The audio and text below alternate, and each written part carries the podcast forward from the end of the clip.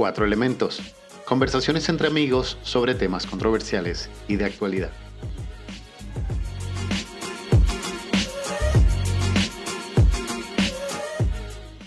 Hola, bienvenidos a su podcast Cuatro Elementos, donde como cada semana estas cuatro mentes Siux, Ale, Rodwell. y el señor Rojo someterán sus convicciones a nuevos cuestionamientos a través del pensamiento crítico. Bueno, ¿cuál será la noticia, Zeus, que nos va a dar preámbulo para el episodio de esta semana? Bueno, la noticia que tenemos para esta semana es eh, sobre una mascota de la NBA que cobra el triple que la jugadora mejor pagada del mundo. quiero ser mascota.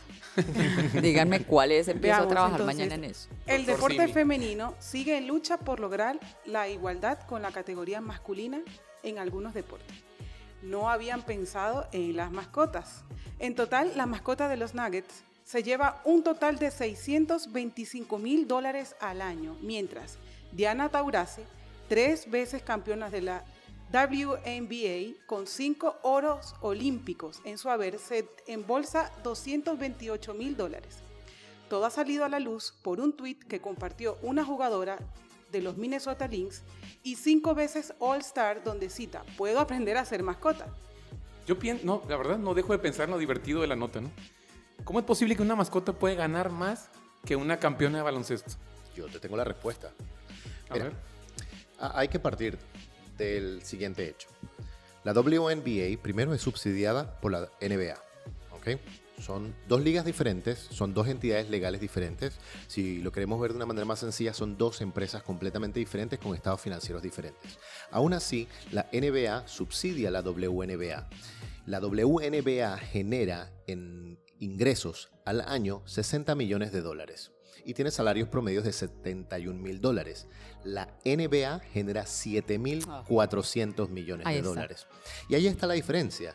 O sea, hay 7.400 millones de dólares para pagarle a los jugadores de la NBA versus 60 millones de dólares para pagarle a las jugadoras de la WNBA. O sea, Sí. si queremos pagarle los mismos salarios, esta empresa quiebra en menos de un año. No, o tal vez entonces esas jugadoras tienen que lograr generar los mismos eh, eh, ingresos de la NBA. Y ese es el tema de discusión realmente. Cuando yo, yo te pregunto, ¿tú sabes quién es Michael eh, Jordan? ¿Tú sabes quién es Larry Bird? ¿Tú sabes quién es Scottie Pippen? Posiblemente no, pero tú sabes quién es Dennis Rodman. ¿Alguno de ustedes sabe cuáles son los nombres de las jugadoras más No, famosas mejor. de la WNBA? No te vayas tan lejos. ¿Cuál es el equipo que representa a cierto estado? ¿Cuál es el equipo de Minnesota de las mujeres? No, ¿Dónde pasan, el, Ahí- ¿Dónde pasan los juegos del WNBA? No, no. Ahí Probablemente que- en ESPN 8, ¿no? Un ESPN así muy alejado. Pero, pero ojo, y ahí, y ahí está eh, eh, muy interesante tu punto porque uno dice, no, más de una diría, oiga, es que no, no dan la oportunidad para que esos eh, eh, partidos pasen. Bueno, lo que pasa es que cuando generas tan pocos ingresos comparados con los miles de millones de ingresos que genera la NBA, pues la cosa cambia. Sí. es que yo creo que a nivel social, creo que los debates se empiezan a, a suscitar desde este tipo de noticias, ¿no? Porque Claro. cualquier feminista lo, lo lee y automáticamente esto es un claro ejemplo de que nosotras no ganamos igual, de que hay cierta preferencia por el género eh, masculino que por el, por el género femenino, cuando realmente hasta que no escuchas los, eh, la- las justificaciones del por qué se ve esta brecha salarial, pues no, no entiendes de dónde viene. Tienes razón, yo tan pronto vi la noticia dije, ups, un tema de brecha salarial. Exacto, es, Mire, es bien misleading, Sí, sí. es, bien, Claro. es bien falta de información esta, Claro. esta nota.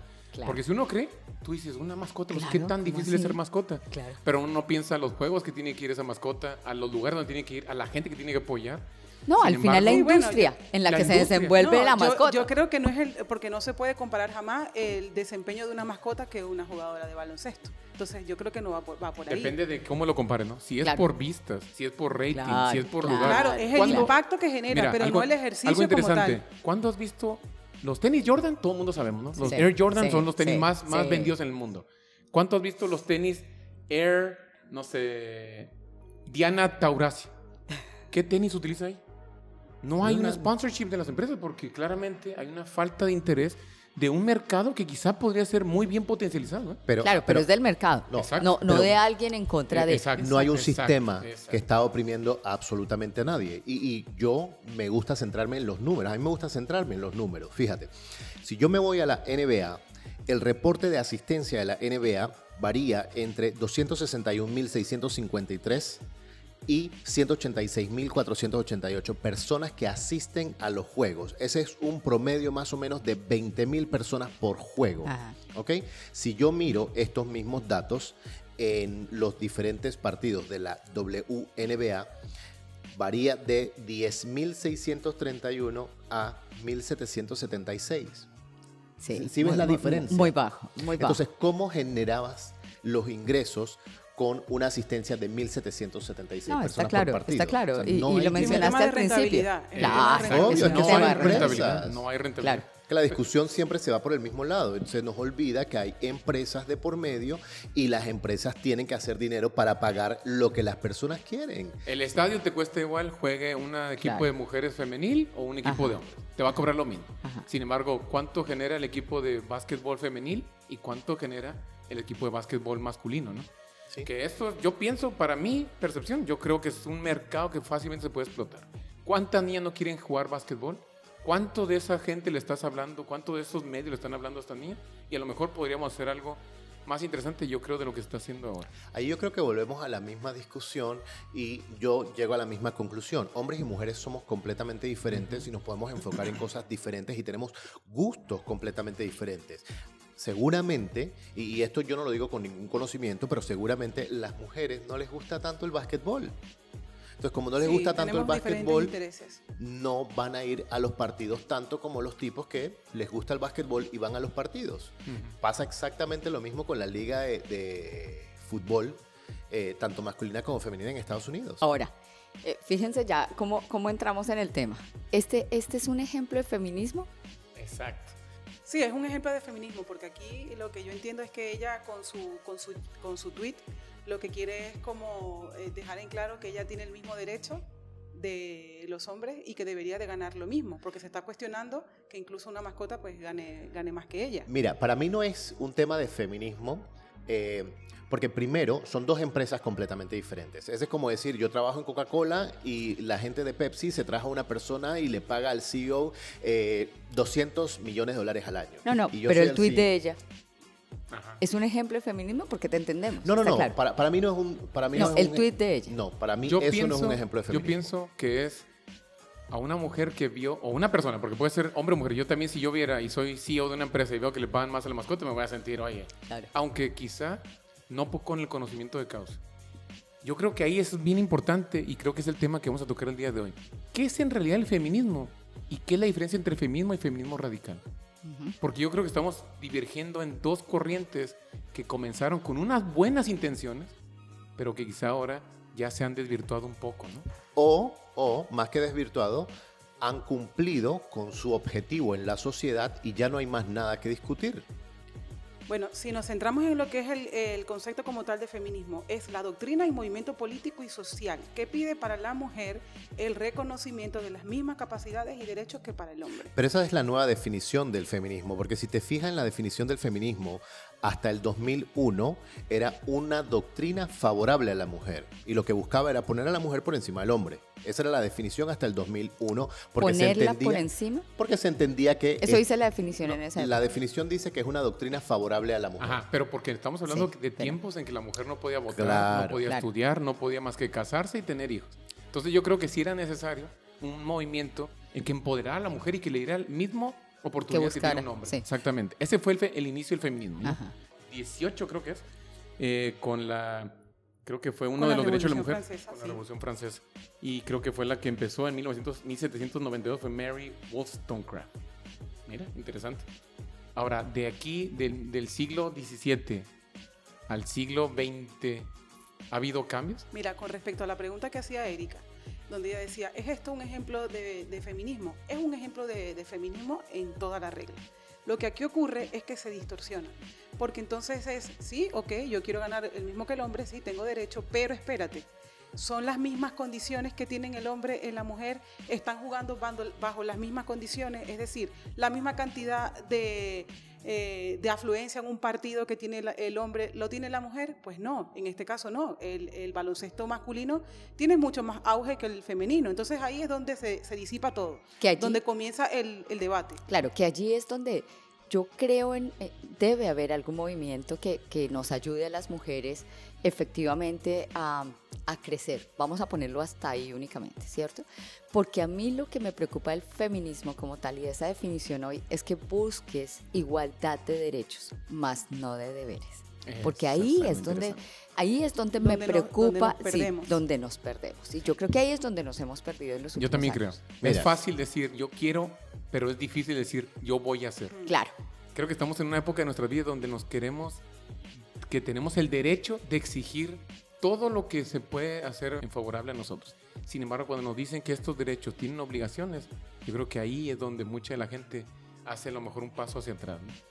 Yo también considero que am, hay cuestionamientos que son ridículos y este es uno, uno de ellos. O sea, para mí esto no tiene ningún tipo de, de validez porque son entidades completamente diferentes y no tiene absolutamente nada que ver con el género. Si hombres y mujeres jugaran bajo la misma liga, eso yo lo pudiera aceptar como un reclamo válido, pero no, no juegan en la misma liga. Esto es una liga donde solamente juegan mujeres y se mide en función a ingresos. Si los ingresos no dan, aquí no hay ningún tipo de cuestionamiento. Entonces, ¿cómo voy a comparar con la mascota de la NBA por temas de si no hay los mismos ingresos? Eso es imposible y para mí eso es un cuestionamiento ridículo. Eso dista completamente de lo que yo considero que debe ser eh, el tema de feminismo, que debe buscar realmente igualdad, aunque considero que hay ciertos temas a los que nunca vamos a poder llegar porque realmente somos personas diferentes. Fíjate, aquí hay un tema, un dato interesante. ¿Cuánto crees que gana una bailarina de ballet contra cuánto crees que gana un bailarín de ballet? No me Uh, imagino. buen No me imagino. Una sí. bailarina gana entre 6 mil a 32 mil dólares por mes. Ajá. Estamos hablando de una bailarina promedio. Sí. Un hombre bailarín gana entre 6 mil a 14 mil dólares por mes. ¿Por qué ¿Ve? no hablamos de esa ¿Dónde está? diferencia Claro. de, de Buen punto. Eh, buen punto. mismo. ¿Y por qué? No hay nada malo. Porque una bailarina, cuando es mujer, quizá tiene muchas más eh, oportunidades de desarrollarse en este, en este ámbito. ¿verdad? Un hombre, pues siempre va a ser el, no va a ser el protagonista, va a ser No. quizá el secundario ahí, ¿verdad? Claro, porque la mayoría de las obras de ballet, los personajes principales tienden a ser mujeres. Exacto. Y eso está perfecto. Y es lo mismo que ocurre en la industria de la moda. ¿sí? La industria de la moda es un mercado ampliamente controlado por las mujeres. L- La mayoría Bueno, de no los sé si modelos. controlado. Sí, sí, sí. La mayoría de los modelos son mujeres. Entonces allí las mujeres son las que ganan un salario mayor. Los modelos hombres ganan menos salarios porque obviamente el mercado eh, en términos de El consumo claro. lo tiene la mujer. La mujer controla el 70% de las decisiones de consumo del mercado y por ende la publicidad y todo lo demás va orientado a las mujeres. Entonces hay modelos de productos de cremas y de diferentes temas. Dime tres nombres de modelos famosas y tres nombres de modelos masculinos famosos. Déjame Ah. que voy a recurrir a Google. Mira. No, Mira, pero no los tengo. Rápido, modelos se me ocurren. Hombres no. Cindy Hombres no. Hombres no. Crawford, Modelos sí. Giselle Bunchen, Sí. este, Eh, eh, Naomi Campbell, Pampita, ¿Eh? la, la argentina Pampita. Pampita. ¿Hombres? No, no se me ocurre. El dato es que ninguno. una mujer modelo va a ganar 75% más que un modelo masculino. ¿eh? Igualemos eso ¿Cuánto también. dura? ¿Cuánto dura una campaña de un hombre? ¿Cuánto dura una campaña de una mujer? Eso es bien interesante porque hemos visto modelos que duran hasta 30, 40, inclusive más. Sí. Todavía hacen campañas Sí. de su edad más Sí, avanzada. Así es. Un hombre modelo es bien raro, ¿eh? Y generalmente se utiliza el estándar de un hombre, que quizás el modelo este que sale con la barba blanca, ya no es el mismo chavo, ¿verdad? O ya no es el mismo señor, ya es a lo mejor otro modelo, pero le pone el mismo Ahora, estándar. ¿eh? ojo, no podemos desconocer, y está bien, yo, yo, yo que soy mujer y, y sus ejemplos me parecen totalmente válidos, totalmente válidos. Ahorita no tenemos un grupo de hombres discutiendo por qué no gano lo mismo eh, eh, como modelo y, y- y como bailarín. Pero, pero no desconozcamos que sí hay ciertos, ciertas cosas que, que todavía, en teoría, la mujer actúa igual que el hombre, pero no gana igual que el hombre. Si la mujer actúa igual que un hombre, eh, se le puede catalogar de, de- de- de ¿Cómo decirlo para no, no ante el micrófono? No, eh, yo te lo voy a decir más eh, claro y rapidito. Bruja. No, bruja está en sus días. Es cierto. eh, Es- es- es la noche emocional. anterior no Es le fue emocional, bien, es eh, emocional. Le falta un hombre, le falta un hombre. falta un hombre. es eso, Exactamente. es eso. Entonces, esas son razones, ¿cierto? Para desestimar el comportamiento de las mujeres, ¿no? Pero si fuera, por ejemplo, un hombre, un hombre Apasionado. Apasionado. Tiene cualidades de líder. que le pega a la mesa cuando está hablando con su, con su equipo, que es asertivo el tipo. Y sí, Eh. el tipo es asertivo, ¿no? Sí. Pero si la mujer es la que hace lo mismo, no, esta, esta, esta sí, sí. Tuvo mal día. Eh, no, y lo tomó personal. Pero es que una cosa, es que justamente el movimiento feminista lo que dice es, desde mis diferencias, quiero el mismo trato. No. Entonces ahí... Eso espérate. no lo dice el Eso no es lo que dice el feminismo. No lo dice. señora. No lo dice. Se lo, lo- estás poniendo tú y es válido. Sí. Pero el feminismo no lo dice. Mira, te voy a pasar un artículo que me estuve leyendo de una psicóloga que dice que el feminismo, o sea, se ha tergiversado Ah, y bueno, la gente lo que pero piensa por eso es, ella- ella lo que dice es que el feminismo es que desde mis diferencias, respetando mis diferencias y las tuyas, tengamos las mismas oportunidades. Claro, pero, pero eso, eh, ahí comparto contigo esa definición del feminismo. Esa debería ser la Esa, definición. para mí, es y el el feminismo concepto sano. por el que, exactamente, por el que nosotras las mujeres deberíamos seguir, digamos, trabajando. Creo. Rodwell, que este fue un tema que está siendo apropiado por el feminismo. Pero, pero fíjate, fíjate lo que ocurre. Y, y yo puedo entender lo que ella dice y de hecho puedo estar de acuerdo contigo. Yo pero en también, la claro. práctica la mayoría de las mujeres ni siquiera lo En eso aceptan. estamos de acuerdo. Y te pongo un ejemplo claro. Hablemos de paternidad. Cuando hablamos de paternidad, automáticamente tanto los sistemas de justicia como las madres, las abuelas, las hermanas dicen, no, es que tú te tienes que quedar con los hijos, porque esos hijos son tuyos, porque tú los trajiste al mundo, tú los cargaste nueve meses. Entonces, ¿dónde está la igualdad allí? Cuando tenemos estudios donde dicen que los niños son más estables después de los siete años y son criados por padres. Ah, no sabía. Tenemos estudios Ajá. muy documentados donde dice que las mujeres, después de cierta época, tienden a tener esta, digamos, eh, divergencia en conducta. Te dice, "Es- esto no es permitido, esto sí. Entonces, esa falta de consistencia Ajá. genera diferencias en el, co- en el- en el crecimiento de los, de los niños. Mira lo interesante. Claro, porque hay un tema de... eh, el término no, no es el correcto, no es un tema de inteligencia emocional, pero cuando los niños se crían después de los siete años con sus padres, empiezan a aprender, llamémosle, entereza de carácter y no a, no tener reacciones emocionales sobre situaciones a las que se enfrentan. Son mejores en la economía, en la economía personal, tienden a ser mejores para manejar sus presupuestos, entonces tienden a, tener unas mejores finanzas, que a largo plazo pues te ayuda bastante. Pero también algo que decías tú de la paternidad. En la obligación y en los derechos, tendríamos todos que tener el mismo derecho. ¿Por qué la ley dice que cuando tú te divorcias, uno como hombre pierde todo? Sin embargo, una como mujer gana. Es Porque cierto. de ahí no sale perdiendo. ¿eh? Se cierto. queda con los hijos, se queda con una manutención, se queda con la manutención de los hijos. Pero ¿por qué pasa esto? ¿Por qué cuando un hombre se divorcia es estigmatizado en la sociedad? Sin embargo, cuando una mujer es alentada a divorciarse porque Sí. va a recibir un beneficio económico. Sí. Eso yo creo que debería, debería ser una parte igualitaria en todo lo que es este, este tema Claro. de la, de la sociedad. Y cuando esos temas se traen a discusión, es decir, ¿por qué no estamos entonces luchando po- por este tipo de cosas si lo que busca el feminismo es igualdad? Lo que dicen las Claro. feministas, no, lo que pasa es que nosotros buscamos igualdad para las mujeres, no para los hombres. Entonces no estamos buscando igualdad. Claro, que, que- que es ahí donde yo te- al principio decía, es que eh, a mí me suena que hoy, hoy el feminismo, como está como siendo concebido, como con esas variaciones ya demasiado radicales, eh, eh, está haciendo un movimiento que crea más desigualdad que igualdad. Sí. Esa es la Oye, verdad. me- me- déjame nomás digo un, un dato curioso de esto que estamos hablando de los sueldos, donde las mujeres ganan más. Sí. Porque según el Buró de Censo de Estados Unidos, los cinco puestos donde las mujeres ganan más, no se lo van a creer, ¿eh? Director de cine. Ganan más las mujeres directoras de cine que los hombres. Trabajadoras sociales. Compradoras de negocio para retail. Van a ganar más las mujeres que los hombres. Inspector de seguridad aeroportuaria. O sea, tú ves que te tocan el cuerpo para ver, gana más una mujer. No sabía. Profesor de educación especial. ¿Por qué no tocamos esos temas? Eh? ¿Por qué no decimos, oye, yo quiero ser director de... ¿Cuántos de nosotros no quisiéramos ser directores de Pero cine? espérame, buen punto, buen punto, pero déjame preguntarte algo. Eso puede ser por temas de industria, muy bien, es válido, ¿cierto? Entonces sí, efectivamente, dependiendo del mercado, dependiendo de la industria, una mujer va a ganar más o menos que un hombre. Pero ¿y qué me dices en otras industrias donde tú haces lo mismo que el tipo? Es Mira, válido, ¿sí me entiendes? Que es de donde Y- y- realmente parten ¿Y por qué, las- y por lo- qué puede haber entonces una ¿no? diferencia? Sí, pero, pero también hay algo... Yo, mira, yo Es que va a ser difícil decir esta idea sin que me traten Vamos de censurar. Yo pienso que el libre mercado debería tender a igualizar este tipo de sueldos. Porque si esto fuera una razón de que solamente es algo contra las mujeres, tuvieras cada vez más y más empresas tratando de contratar a mujeres en las empresas porque tendrías una nómina mucho más barata. Y no es el caso. Si tú fuera algo de que por ser mujer te pagan menos que por ser hombre, tendríamos muchas industrias que buscaran tener empleados como empleados femeninos que masculinos por ahorrarse ese- esa cantidad de ingresos distintos.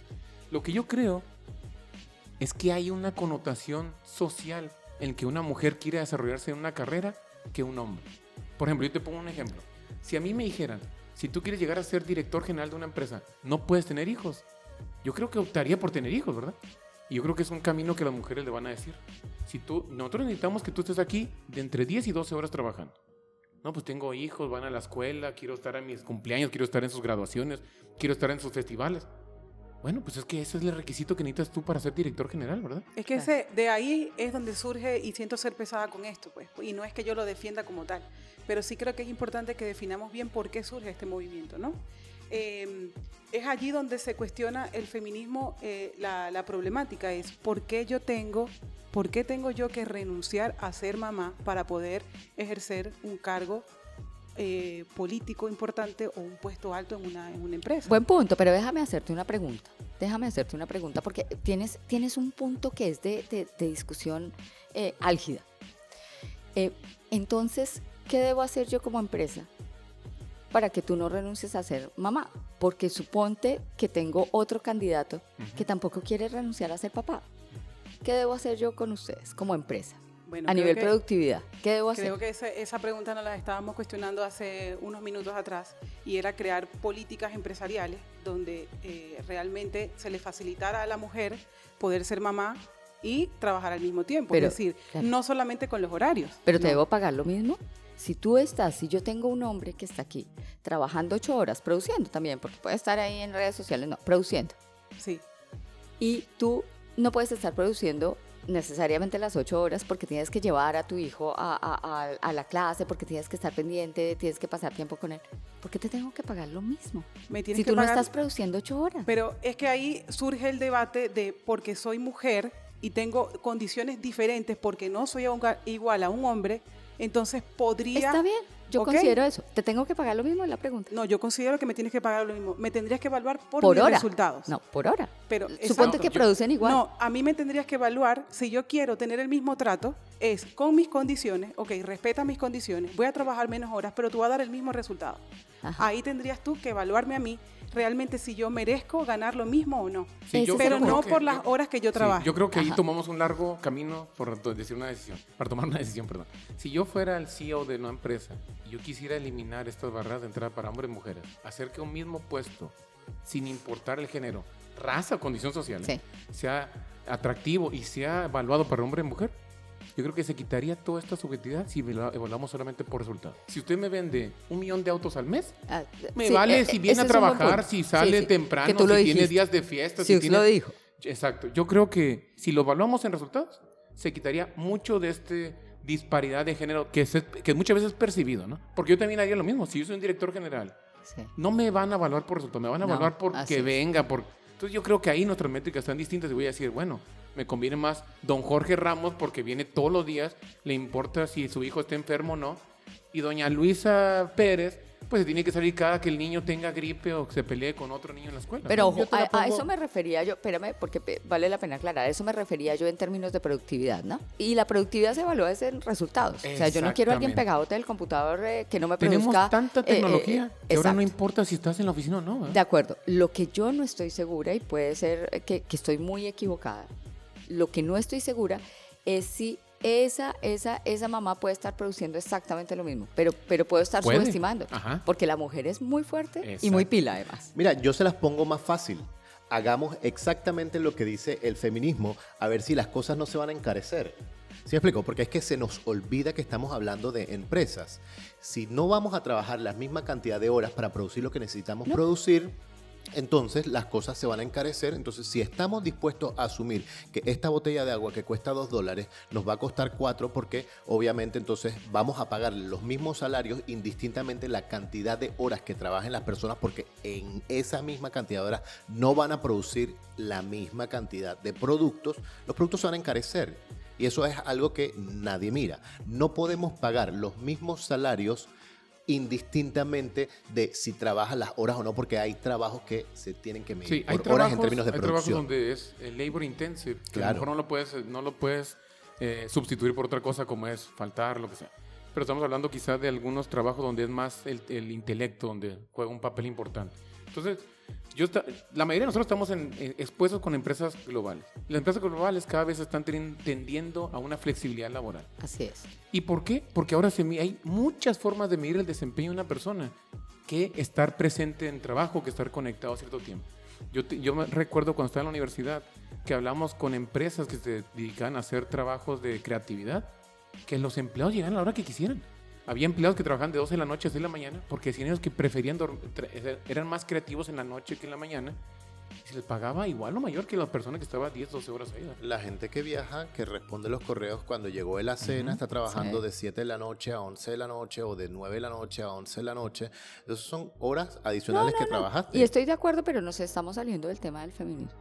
No, yo creo que Pero, ese pero, tema pero es, totalmente válido. o sea, estamos de acuerdo. Una mujer debe ser igualmente pagada por un hombre cuando da los mismos resultados. Y Esa es la conclusión aquí de esa. Y, y no solo cuando da los mismos resultados, cuando invierte exactamente lo, lo- lo mismo. Porque te pongo un ejemplo, y este es un ejemplo personal. En algún momento yo trabajaba para una empresa como soporte a una red inalámbrica. Y a mí me tocaba subir a los postes que son unas luminarias donde estaban los routers de fibra óptica a darle el mantenimiento. Éramos tres personas, dos hombres y una mujer, y la chica no se subía a los postes porque le daba miedo y ganábamos exactamente lo mismo.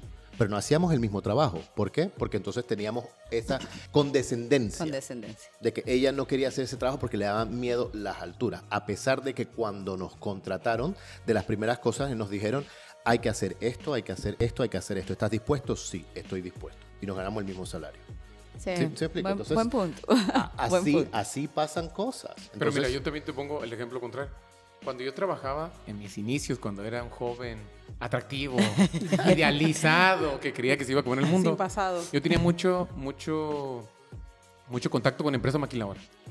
Y la empresa maquiladora, ellos me decían a mí bien claramente, y no nomás una empresa, me decían varias empresas del, ram- del mismo ramo, las empresas automotrices, todo trabajo que requiere detalle, van a contratar mujeres Sí. arneses, poner los controles que, que tienes en el sistema de navegación, hacer auditorías, todo eso. Ellos decían que las mujeres eran más proficientes para los detalles que los hombres. Un Claro. hombre, tú me dices a mí, Claro. ve el cuadrado, lo voy a ver, ya, está bien. Una mujer, no, pero aquí está, muévele para allá. Sí, pon- sí, buen punto. Y esas son las, las características que debemos de celebrar de las mujeres. No esperemos que hagamos el mismo trabajo. Veamos dónde ustedes tienen ventajas que pueden hacer algo específicamente para una No, pero es que ahí nos, nosotros. ahí nos llevaste a, a- a- a- a, digamos, lo que debería ser, a la realidad. No, pero no solo a la realidad, sino a lo que deberíamos entender hombres y mujeres, y es, no somos No somos iguales eso creo que porque los cuatro queremos ser línea. tratados iguales. Yo soy mujer. Y yo la verdad no quiero ser tratada como hombre. A mí sígueme tratando como mujer, porque yo soy mujer, ¿cierto? Pero eh, obviamente, si yo produzco lo mismo que un hombre, quiero ser tratada como un hombre en el sentido de pago también, de remuneración. Pero lo cierto es que también tengo que exponerme a producir exactamente lo que es capaz de producir un- un hombre. Entonces, efectivamente yo creo que estamos de acuerdo en que hombres y mujeres somos diferentes. Y, y- y la verdad, ahí es donde todavía sigo inquieta con el tema de feminismo. Buscamos una igualdad. No, es que no somos iguales. Lo que pasa es que buscamos igualdad, o el feminismo busca igualdad de resultados, pero no involucra la igualdad de condiciones. Y lo único que realmente nosotros podremos lograr son igualdad de condiciones, pero los resultados siempre van a ser diferentes. Y aquí vamos a poner el mismo ejemplo que hemos repetido en diferentes ocasiones. Cuando miramos sociedades con muchas más libertades, donde las personas escogen las áreas en las que realmente quieren desenvolverse, nos damos cuenta que la selección entre hombres y mujeres nos separa aún más y la brecha o la llamada brecha salarial empieza a abrirse un poco más por el tipo de trabajo que estamos buscando. Porque esas son las cosas que nos diferencian como seres humanos y como seres humanos entonces buscamos los intereses propios. Eh, ese es un punto importantísimo, importantísimo. Mire, cuando yo entré a hacer ingeniería, hace muchos años, Hace poquito, oye, 15. 15.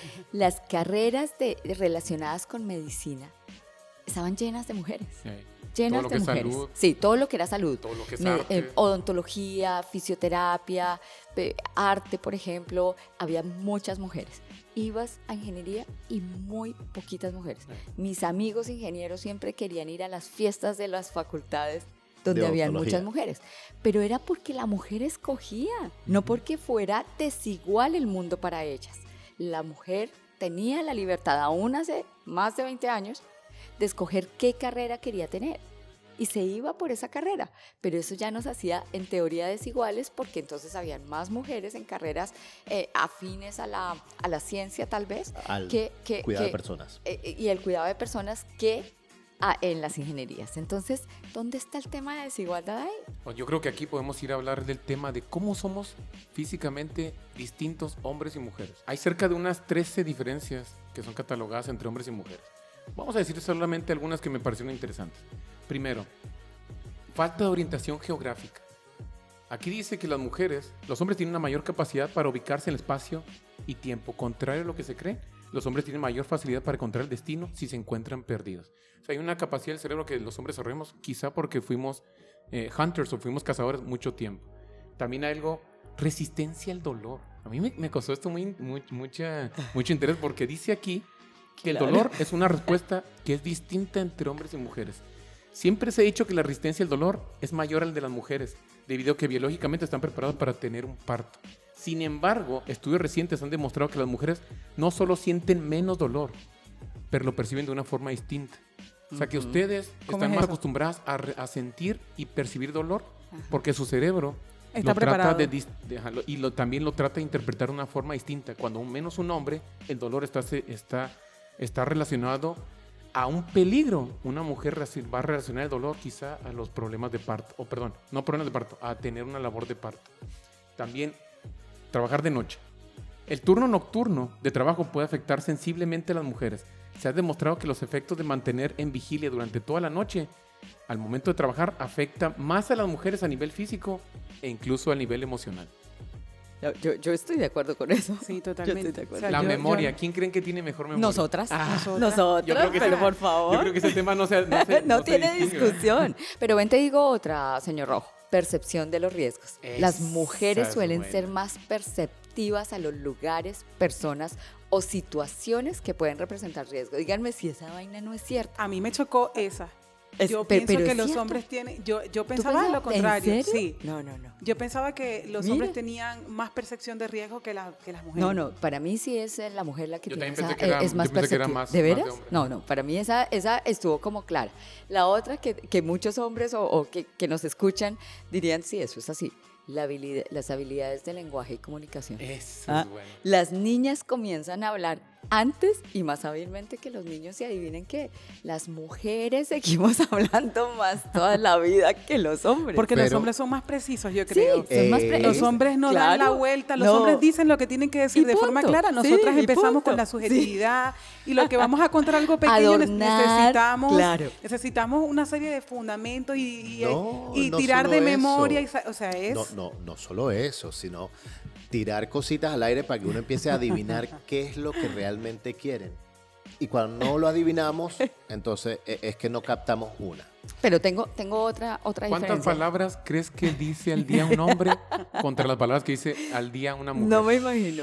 Un hombre en promedio dice 7000 palabras. Al día. Una mujer más de 20000 palabras. Puta, claro, la- Entonces, eh, tres veces. Entonces, ¿qué pasa? Si un día estábamos en el trabajo y me tocó hacer exposiciones, hablar por teléfono, tener reuniones, pues ya se me acabaron mis 7000 palabras. Pues voy a Claro. llegar a la casa y no voy a querer. Y es cuando me dice Zeus, ¿cómo te fue en el día? Bien. Bien. ¿Qué tienes? ¿Estás enojado? No. No. ¿Pero por qué no me hablas? Porque ya se acabaron mis 7000 palabras cuando Zeus apenas va por las empiezo, 13000. yo empiezo a decir, oye, pero ¿y qué pasó con esto? ¿Y qué dijo No, fulano? tal cosa. No, pero ¿y qué dijo? ¿Pero cómo lo No, dijo? ¿Y cómo reaccionó? Y, y no me dicen más y yo me quedo... bueno, de- eso Lo- eso me trae, sí. Lo que pasa es que yo pienso cuando la gente habla, las emociones para los hombres no son importantes. Bueno, para nosotros es importante el mensaje. ¿Qué pasó? Pasó esto, pasó lo otro, pasó tal cosa. Si se sintió mal, si se sintió triste. Bueno, eso me lleva entonces a otra diferencia bastante importante, lenguaje no verbal. Los hombres no tienen la misma habilidad que las mujeres para la comunicación no verbal. Sin duda, esto tendrá que ver con la percepción que ellas tienen mucho más desarrollada, lo cual les permite interpretar el lenguaje no verbal con mayor asertividad que ellos. Ellos suelen no tomar en cuenta este tipo de lenguaje con tanta frecuencia. ¿Cuánto no vemos de... Me dijiste que no, tú, tú dijiste que no, pero en verdad tu cuerpo decía que sí. O, em, yo qué sé, cuando dices, ¿viste a, a, a fulana? ¿Viste cómo me saludó? Me dijo buenos molesta. días, pero con este tono. Quiere decir Sí. que no le caigo bien. Y tú dices, pero te dijo buenos días solamente. O el mesero me dijo gracias, pero no me dijo gracias, me dijo gracias. Como, ¿qué, qué cree? ¿Que estoy tonta? Oye, No, tal cual, ¿cuán- pero y, y yo la- estoy seguro que estas, este tipo de ejemplos, muchos de los que nos escuchen van a decir, yo me siento relacionado con Claro, claro. Les tengo otra, les tengo otra porque esta, esta, esta es interesante. Agresividad, ¿no? Ah, eso es bueno. Entonces, ambos sentimos ira y rabia, eso, eso está claro, ¿no? Por igual. Eh, pero los hombres son más explosivos y las mujeres somos más implosivas. Entonces, miren lo interesante, porque, porque lo cierto es que eh, eh, yo, yo tengo mi carácter, ¿ah? Pero dicen, no, pues qué carácter, pero en general, de verdad, yo sí creo que los hombres son mucho más Bueno, explosivos. yo les tengo una diferencia que es verdaderamente explosiva. Dale. Y les voy a dar todo el contexto. Deseo sexual. Bueno, Sí. bueno. Todo sí, mundo sí. sabe quién es más, Claro. digamos, más sexoso que... Que- ¿Quién tiene el Sexoso. líbido más alto, señor Rojo? ¿Quién tiene el líbido más alto? Pero Me gusta más fíjense- decir sexoso. Fíjense una cosa, una cosa interesante en esto cuando hablamos del deseo sexual. Obviamente el hombre eh, tiene mayor deseo sexual, ¿ok? Pero históricamente se nos pide a los hombres que hay que entender a las mujeres cuando están en sus días, que hay que tratarlas más delicadamente porque podemos herir su susceptibilidad, porque están más sensibles en esos momentos. Y eso lo podemos entender porque esa es una reacción producto de sus hormonas, de sus cambios hormonales en esos días.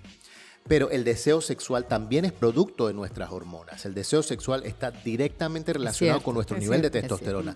Pero nadie dice, venga, le voy a dar Un cariñito, ¿sabes? un venga, cariñito al muchacho. Porque está en, Yo sé que está en sus días. Está, está en sus días, está en su deseo sexual elevado por su nivel Vamos de a tomar testosterona. nota, vamos a tomar nota. Venga, Vamos a que se vamos a atenderlo. que se Ahí ya, de Claro. verdad que me desarmaste. Déjeme, Me dé- desarmaste. déjeme, le saco el Se veneno al acabó, muñeco. este- se, acabó y la discusión. Déjemelo a papacho al nene. Y, yo- y creo que mejor me quedo callada. Ah, Creo que bueno. me- Sí, eh, Porque es cierto, es cierto que a nosotras se nos pide condescendencia, claro. pero a ustedes, pues no, te, te Nadie tienes nos que aguantar. nada. Nadie toma en consideración las necesidades que nosotros como hombres podemos tener, ya sea producto de nuestras hormonas o producto de temas propiamente emocionales relacionados a cómo reaccionamos seres humanos ante diferentes cosas. Y como eso, güey, hay tema para hablar amplio y largo. Yo creo que, aunque se vio un poco de, de- de comicidad, celebrar estas diferencias nos hace no nomás Claro. únicos, nos hace que sean como conscientes a que esta igualdad de tratarnos igual, de tratarnos hombres y mujeres iguales, existe.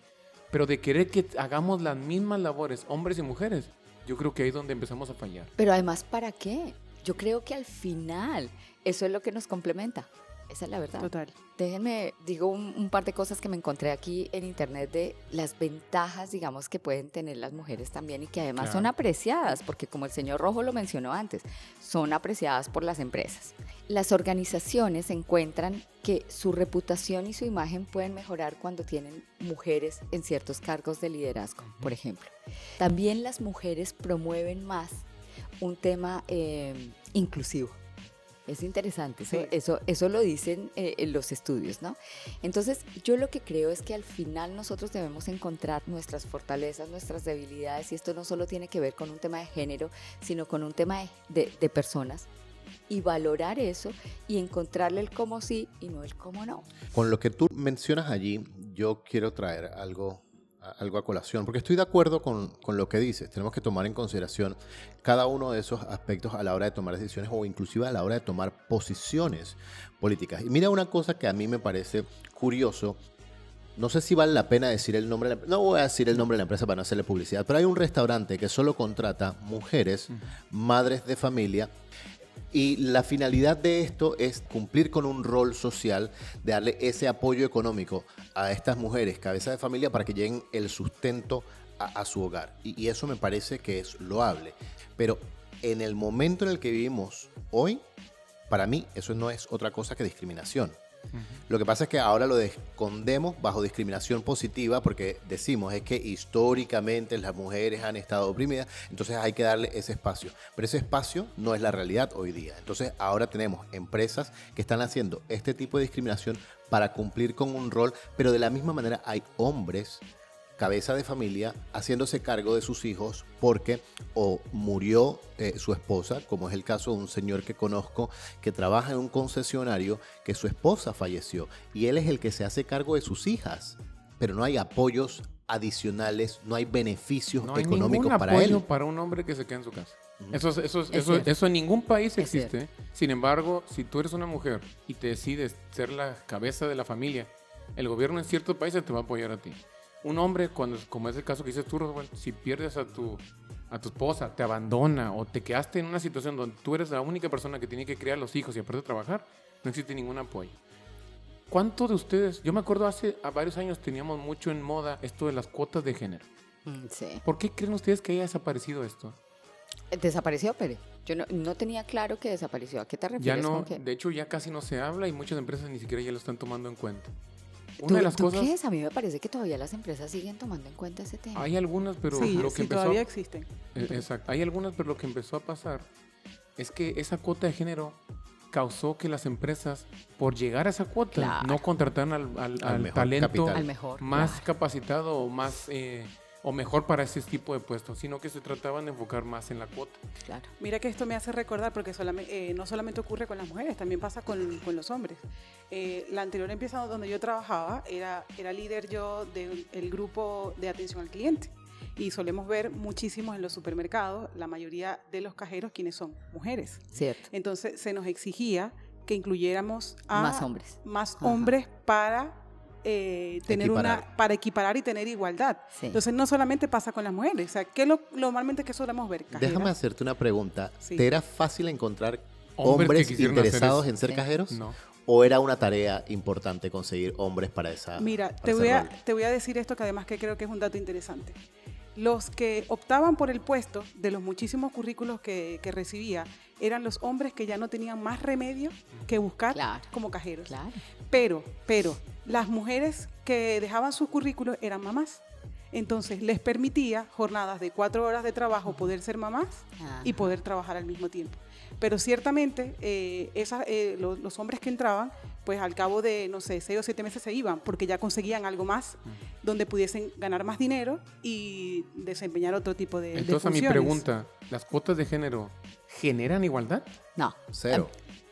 No, Entonces no, yo creo que que- también creo que fue una respuesta acelerada a quizá un estímulo de una sociedad que quería ver algún Sí, cambio a, sí. a Yo- corto Y además plazo. que Yo creo creo que que, es más no es. marketing de las empresas para que en cuanto tú llegues, eh, hablo en las empresas de atención al, al cliente, ¿no? Donde comercios, donde tú llegas y ves hombres y mujeres, entonces te, eh, visualmente te empieza a cambiar y decir, oye, en esta empresa no solamente la, eh, las mujeres son tienen puestos definidos o, eh, para lo que se supone puestos de mujeres, ¿no? Claro, se montaron en la ola porque era moda, porque vino un grupo y dijo, no, tenemos que buscar igualdad y esa igualdad la empujaron como un movimiento político realmente y ahora estos se pegaron de la moda para decir, nosotros somos inclusivos. Somos inclusivos, exacto. De nuevo, allí es donde desvirtuamos eh, Completamente. ciertos conceptos que tienen una buena Una buena objetivo, intención. una buena intención, y ahí se desvirtúan por completo. Yo no estoy de acuerdo con ese tema de las cuotas de mercado. Yo tampoco. Mira- Porque no, no más aplica el género, ¿eh? también aplica razas, también aplica, Claro, def- aplica todo. a- a- a culturas. Y, y lo que hace es que obliga a la empresa a solamente por llegar a un, a un indicador, Sí. no siempre contratar a la gente. Y, y tú como empleado te desmotiva, pues. Claro, Pero los yo- otros yo empleados, estoy de acuerdo. No lo mires como productividad de la empresa. Si la empresa está dispuesta a sacrificar productividad, allá ella. El punto es los pares. Yo, yo, como porque yo sí me esfuerzo, yo doy mayores resultados y este que está aquí solo por cumplir la cuota, Mira, no. yo, yo quiero plantear una, una pregunta y creo que esto nos puede ayudar a, a avanzar un poco con el tema del, del feminismo y es, porque estamos hablando de las grandes empresas, ¿no? Donde hay Sí. muchísimas personas, donde hay mil, dos mil, tres mil, Sí, cinco mil trabajadores, ¿ok? Pero ahora vamos a ponernos en el caso puntual de un emprendedor, ¿ok? Que quiere montar un negocio, llámese, no sé, mm, vender camisetas, por ejemplo. Y él pues se quiere mudar del país y quiere dejar a una persona a cargo, ¿ok? Una única persona a cargo. ¿Ustedes no creen que quizás esta persona contrataría más a un hombre que a una mujer, puesto de que sabe que la mujer puede faltar eh, una mayor cantidad de veces al trabajo porque tenga, eh, no sé, una baja por, eh, por, Mat- por maternidad. maternidad, por ejemplo. O sea, ¿ustedes se sentirían como tal más confiados en dejar a un hombre o a una mujer en- tomando en cuenta eh, la asistencia, ¿no? Digamos, que le garantice que los 365 65 días del año se va a abrir. Porque tocamos el punto muy general de las empresas como tal. Pero yo creo que esto, este tipo de desigualdad se da más que todo en las empresas pequeñas, no más que en las empresas grandes, porque sí son mirados mucho más los derechos de la mujer. Bueno, que también una empresa pequeña no tiene el capital para reaccionar a este tipo de bajas, ¿no? O sea, si yo tengo dos empleados y se me va uno seis meses y aparte tengo que pagar el sueldo, No, ya me pues fregué. no puedo pagar. Totalmente, es donde surge realmente el debate. Pero ahí, mira, mira lo interesante, pusiste un punto importantísimo porque al principio decíamos, oiga, debería ser un tema de productividad, pero de nuevo, después nos fuimos con Rodwell que puso un ejemplo donde en general puede ser el tema de asistencia lo importante en, en- en- en manufactura, por ejemplo. Y tú pusiste otro punto, claro, yo necesito a alguien pendiente de mi negocio pequeño, porque es pequeño, eh, eh, eh, 365 días al, al año por exagerarlo, ¿no? Pero eh, eh, a, a tu pregunta yo te diría, y tengo que ser ahí, ahí bien, bien, bien, me van a odiar por lo que voy a decir. Incisivo. Sí, probablemente yo dejaría a un hombre encargado de mi negocio. Si necesito eso, pero te lo voy a poner de otra manera. Si yo soy desconfiadísimo, ¿cierto? Desconfiadísimo. ¿Sí? Y, y- y quiero es estar segura de que no tengo que estar encima del tema revisando, dejaría a una mujer. Yo ¿Cómo, te, también. queda, cómo Yo- te queda el ojo? No, yo, yo, yo Perdón, pienso- hombres, yo en perdón, ese mujeres. punto Sí, sí, pienso, cierto. y sí siento como que un hombre me va a hacer, me, me va a transear más que una mujer, porque una mujer como que siento que es más noble en ese aspecto. No, más noble no, más íntegra. Más Sientes, íntegra puede sí. ser también. Ajá. Entonces se equipara una posición con la otra, ¿no? Entiendo.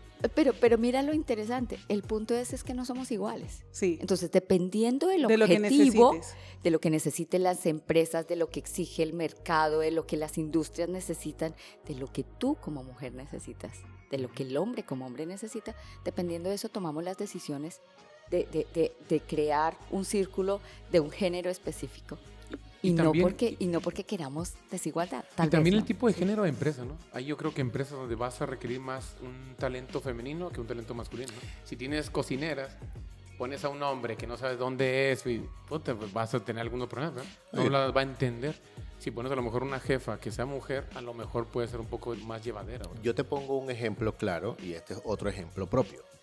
Eh, nosotros tenemos un pequeño emprendimiento y todas las comunicaciones sobre el emprendimiento que, que nosotros tenemos, las comunicaciones que llevamos con los clientes, yo no les dejo saber a los clientes que yo soy un hombre. Porque en el momento que yo le dejo saber a ese cliente que yo soy un hombre, automáticamente por la naturaleza del negocio, no me van a considerar apto para ello y dejarían de. Eso Ahora, es- déjenme, déjame, yo te digo una cosa. Yo quisiera ver una de esas comunicaciones como hace él para comunicarse con una mujer. Porque en ese aspecto, fuera de chiste, y ese producto del que tú hablas, se requiere como cierta sensibilidad. Entonces, interesante cómo haces tú para lograr. Y no solo sensibilidad, yo te digo otra cosa. Y, y esto es algo que los que nos están escuchando, cuando tengan la oportunidad, entren en YouTube y busquen Pensamiento Mágico. Y ahí se van a echar un par de risas y seguramente se van a sentir identificados. Pero hay una cosa interesante que ocurre con nuestra psiquis, tanto de hombres como de mujeres. La mayoría de las personas, y esto me ha pasado porque se han comunicado conmigo hombres y me dicen, ¿cuánto mide? ¿Cuánto cuesta? Envías en la ciudad y tú respondes las preguntas rapidito. Y de repente dicen, ay, me gustó esta. ¿La tienes en rosado? No, tengo solo la Rosado que- con rayas blancas. Ajá, tengo sí, solo- pero y rosado con rayas blancas con Esa verde. es mujer. Cierto. Tengo todas las que están acá expuestas, pero la que se acerca más a lo que tú quieres es esta. Ay, sí, está muy bonita. Y por ahí entonces va la conversación, porque yo he entendido que las personas a veces quieren algo que no van a lograr obtener y la única manera de cerrar la venta es guiándolos hasta cierto punto. Eso no ocurre con un hombre, porque Mira, somos eso, diferentes. eso me hace recordar a la anécdota de la mujer que va a una casa de pintura, que vende pintura, y el vendedor le ofrece eh, cuatro colores, blanco, negro, marrón y rojo. Ujú. Y luego va a otra y le ofrece 10 gamas de blanco, 10 gamas de verde, 10 gamas. Dice el vendedor que en la primera visita la mujer en menos de 20 minutos ya había escogido la, la pintura. Pues en la otra visita tardó 4 y 5 días en ir a ver cuál color de beige puntualmente era el que le funcionaba. Entre Entonces- más opciones hay, Más Correcto. difícil es. Correcto, correcto. Ok, Pero ok. esto es bien interesante. Bueno, eso es un tema interesante para hablar porque Martin Schreider, ese es un ejemplo que, que yo había leído hace años cuando estaba en la maestría. Este es un vendedor que lo que él, él, él hacía era mandar un correo electrónico a sus compañeros y él veía que había ciertos compradores que eran más hostiles. Ajá. Entonces a él se le ocurrió firmar el correo electrónico en vez de Mike- Martin Schreider, puso Mike, Micaela Schreider. ¿Cómo crees que respondían esos compradores ahora? menos hostilmente. Menos Menos hostiles, pero con más adepto a escuchar su mensaje, a ver los correos e inclusive tener una reunión con él. Entonces, hay parte de lo que ellos le llaman un tipo de discriminación de género por ser un poco más afectivo a un género que tú crees que va a aceptar más la crítica que otra persona que crees que es más vulnerable. Entonces, solo por Ahí decir habría, unas- pero unas- deje, muy interesante, ahí, ahí habría más de una mujer diciendo, es el colmo, deberías tratarme igual. No entiendo, porque cuando en algunas industrias tenemos en ventas mujeres, porque tenemos claro que la mujer logra mayor llegada o puede abrir espacios de comunicación más- que más al hombre. Le cuesta un poco más. Y no lo miramos como discriminación. Y no lo miramos ahí como discriminación. Está, es, es, eh, bueno, e- es que es un tema complejo, ¿ah? Es un Muy, tema muy, muy complejo complejo. porque es muy subjetivo. Yo creo que eh, eh, claro, es, depende de donde se le mire. sí. Porque de nuevo, lo mencionamos hace un rato, la intención es buena. La intención es Así muy es, buena. Ese es el, punto que yo también Así es. defiendo, que la intención es buena, pero que también, como ya decía antes, señor Rojo, se nos olvida, y lo- también lo decía Robert, se nos olvida cuáles son nuestros deberes. A mí no se me quita de la cabeza toda la, la repercusión negativa que han tenido eh, los, eh, los últimos meses en las redes sociales cuando a los padres se les da la custodia de los hijos es de- automáticamente se dice, no, es que es un mal padre porque está quitándole el derecho a sus hijos de que esté con su mujer. Es un mantenido porque quiere aparte pedir eh, custodia y aparte que le den manutención a él y a sus hijos. Cuando sí es una mujer, todo el mundo Es le celebra, ¿verdad? es normal. No, y le celebra y hasta le, le cuestiona al hombre, ¿cuánto le estás dando?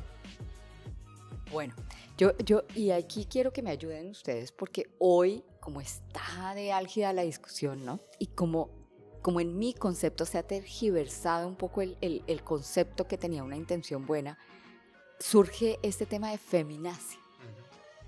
A ver, alguien que me ayude de ustedes, a, a- a- ¿qué, qué es, qué- ¿por, qué, ¿por qué surge este tema ahora feminazi? ¿O a qué quiere referirse? ¿Qué significa feminazis? Luz? Bueno, mira, eh, la RAE, eh, esto causó polémica porque colocaron un tuit sobre una consulta que había hecho un, un usuario y lo define como la intención despectiva con el sentido de feminista radicalizada. Eh, bueno, ahí surge un debate porque es como si ya la RAE eh, adoptara el término y lo definiera, ¿no? Cuando sencillamente lo que es el feminazi es este movimiento que busca ser superior la mujer que el hombre. Haciendo Pero- así, sí. Eh, si existe, a ver, si existe entonces un, un movimiento feminazi o es que ya dentro de tanto que se ha empezado a comentar ese, esa palabra, la RAE la definió. Claro.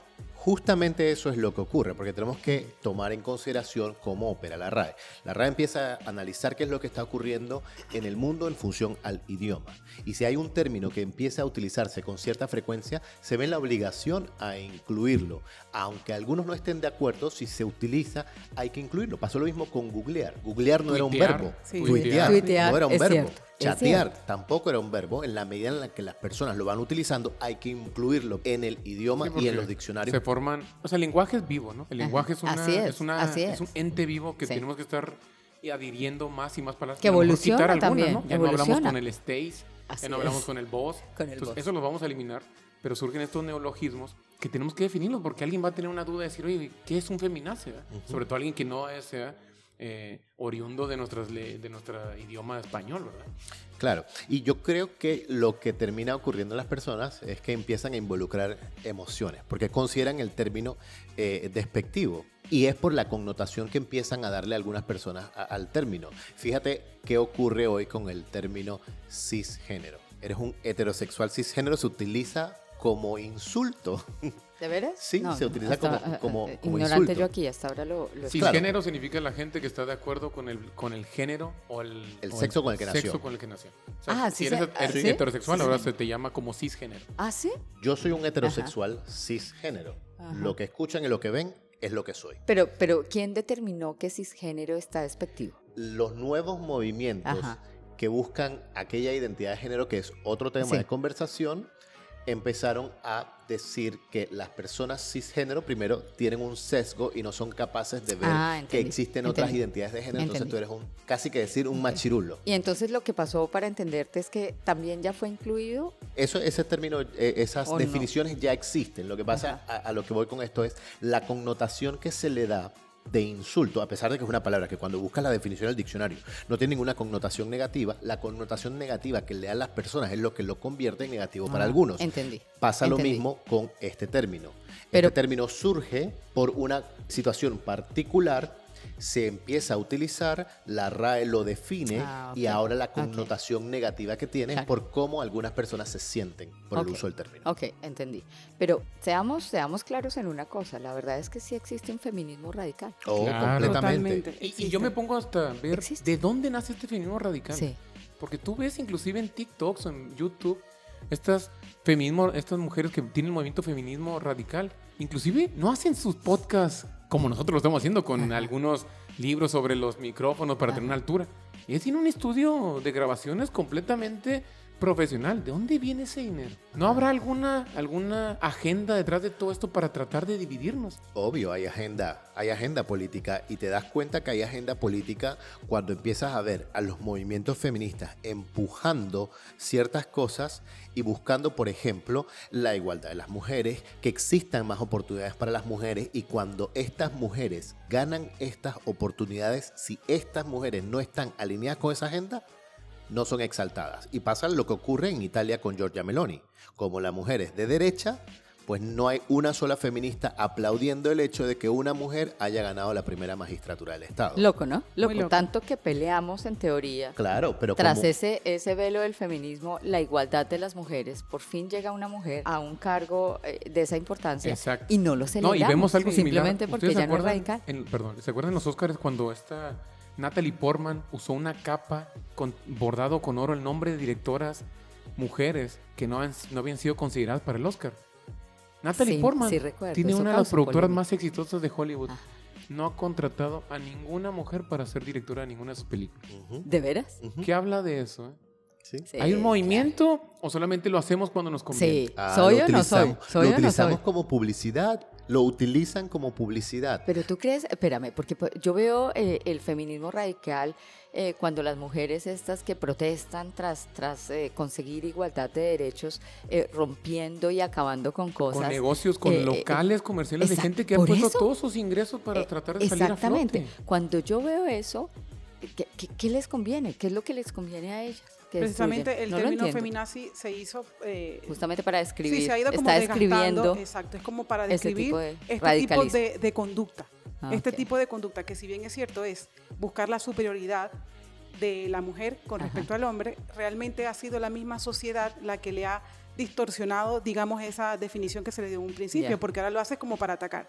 Es decir, si tú estás eh, rompiendo o estás, Mm. eh, si estás haciendo, ac- si estás tomando actos vandálicos durante una protesta, pues ya automáticamente te nombro como una feminazi.